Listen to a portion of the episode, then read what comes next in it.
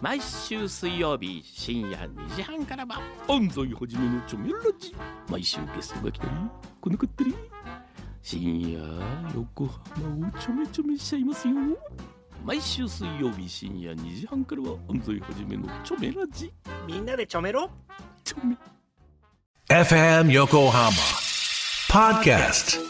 FM 横浜から異世界情緒をお送りしています。異世界ラジオプラネット。ここからは勝手に呼びましょうのコーナーです。わーこのコーナーいくつかの企画が重なって最近はあまりできていなかったんですけど、なんか勝手に呼びましょうがないと異世プラじゃない言ってる異世プラ過激派の 人たちが いらっしゃって。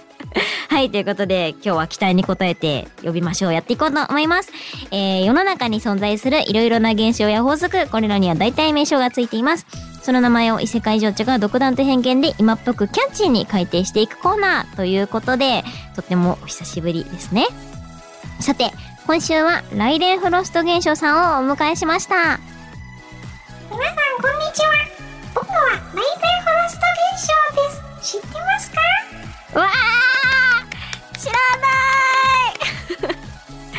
はい、ということで、えっと、来年フロスト現象とは、熱したフライパンの上を水滴が滑らかに走る現象のことで、熱々のフライパンに水が接すると、接した部分が瞬間的に蒸発して水蒸気の層を作るため、浮いているような状況になって、ちょっとした傾斜でも滑らかに動いてくれるあれということみたいですよ。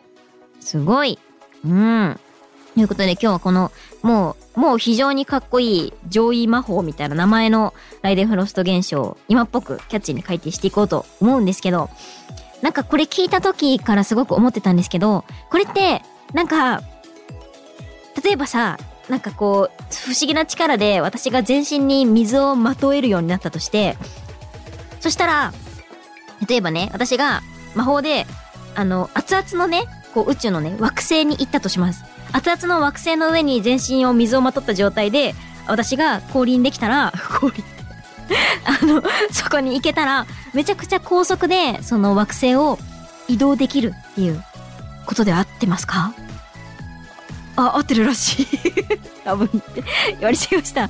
けど、すごい、でもこれだって、すごく、だって不思議な力で、足だけに水をまとえるようになったら、不思議なチャクラとか不思議な念の力でできるようになったら、なんか熱々の、なんだろう、すごく暑い地方とかを行った時に、あの、自転車とかに乗らなくても、めちゃくちゃ高速で移動できるってことですよね。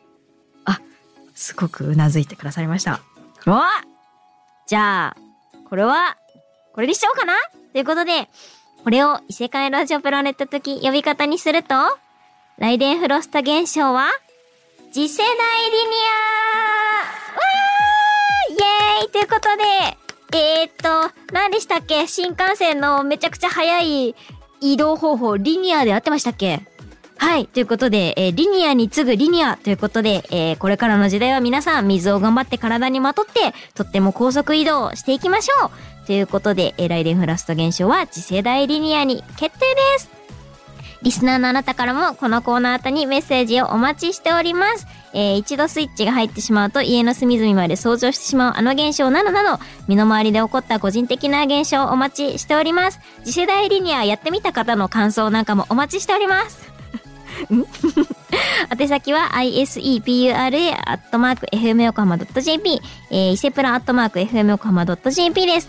懸命に勝手に呼びましょうとつけて送ってください。ここでいただいたメッセージは、ポッドキャストだけの限定トークコーナー読みましょうでもご紹介します。えー早速、えー今週の読みましょうでも2通かな、えー読んでみようと思ってるので、ぜひ、あの、そちらも遊びに来てください。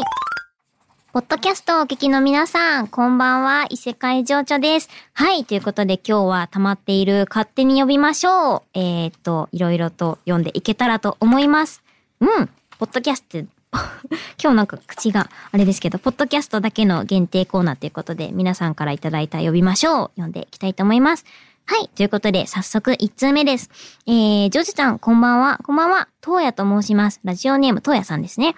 さて、私が気になっている現象名は、祭りの後現象です。最近、近所のお祭りがあり、妻と一緒に行きました。楽しい時間を過ごしたのですが、祭りの終わりは、やはり寂しさを感じてしまいます。こちら、ぜひとも可愛いジョジョちゃんに、キャッチーに可愛く、えー命名していただければと思います。かしこということで、かしこやるぞ 私はかしこまりの意味のかしこで言ってます。はい。ということで、えー友達とか、えー大切な人とかと行ったお祭りの後とか、旅行の後とか帰り際に悲しくなっちゃう現象、めちゃくちゃ私もわかります。でも、そういう時は、また一緒に行けばいいんじゃないかなと思っています。ということで、こちらの現象名は、えーまた一緒に行こう現象にしたいと思います。わー、すごーい恥ずかしいね、うん、思い出は一回きりじゃないので、またたくさん新しい思い出を大切な人と作っていけたらいいんじゃないかなと思っております。え、なんで笑ってるんですか？え、合ってますよねはい。ということで、えーと、とうやさんありがとうございました。では、2通目を紹介したいと思います。えー、ラジオネーム、こてつさんからいただきました。異世界情緒さん、こんばんプラネット。あ、また新しい挨拶、挨拶が出ていますけど。私、こてつ、またの名を教師のひなどりと申します。あ、教師の、あ、研修生みたいなことなんですかね。いつも楽しそうで、点上げなジョジョちゃんのラジオを拝聴し、ニコニコと笑顔に誘われています。さて、今回、異世界ジョジョさんに付け直してほしい名前は、簡単詞、擬音語です。異世界ジョジョちゃんご自身もよくお便りを読み始める前や、お便りの前に、わー、うん、と おっしゃってることが多いと存じます。ああ、かわいい。大事なことです。かわいい。ありがとうございます。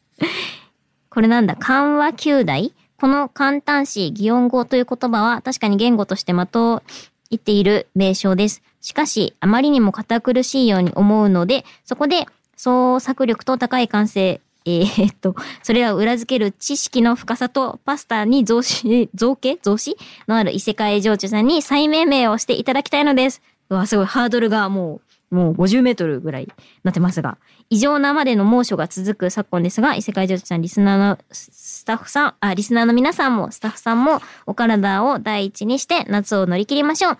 これまでもこれからも応援と観測をし続けてまいります。ってことで、小鉄さん、ありがとうございます。うん。すごい。確かになんか、本当に自分がわーとか、んーとか言ってるのを本当に活動始める前までとか全然気づかなくて、なんか、ねえ、なんか気づかなすぎて今も言われて、あ、そうだね、私はって確かに言うな、ぐらいの 距離感なんですけど、えー、この擬音語に名前をつけるということで、これはもう、これしかないんじゃないですか？ということで、えー、擬音語、簡単詞の新しい伊勢プラ、伊勢プラ語は、伊勢プラ語ちょっと待って。合ってるのかな？えー、新しい言葉は、和語にしますはい。結構いいんじゃないですか？わー、だから私が、わーとか、うんーわーとか言ってたら、あー、またジョジョちゃんが和語を喋ってるって思ってもらえたら嬉しいし、皆さんも、えー、たくさん和語を喋っていってください。はい。ということで、えー、今週の読みましょう。2通読ませていただきましたが、皆さんどうでしたか？ドキドキ。久しぶりの名付け親だったからちょっと緊張しちゃいましたね。はい。ということで来週も楽しみにしていてくださったら嬉しいです。はい。ということで以上、異世界情緒でした。おやすみなさい。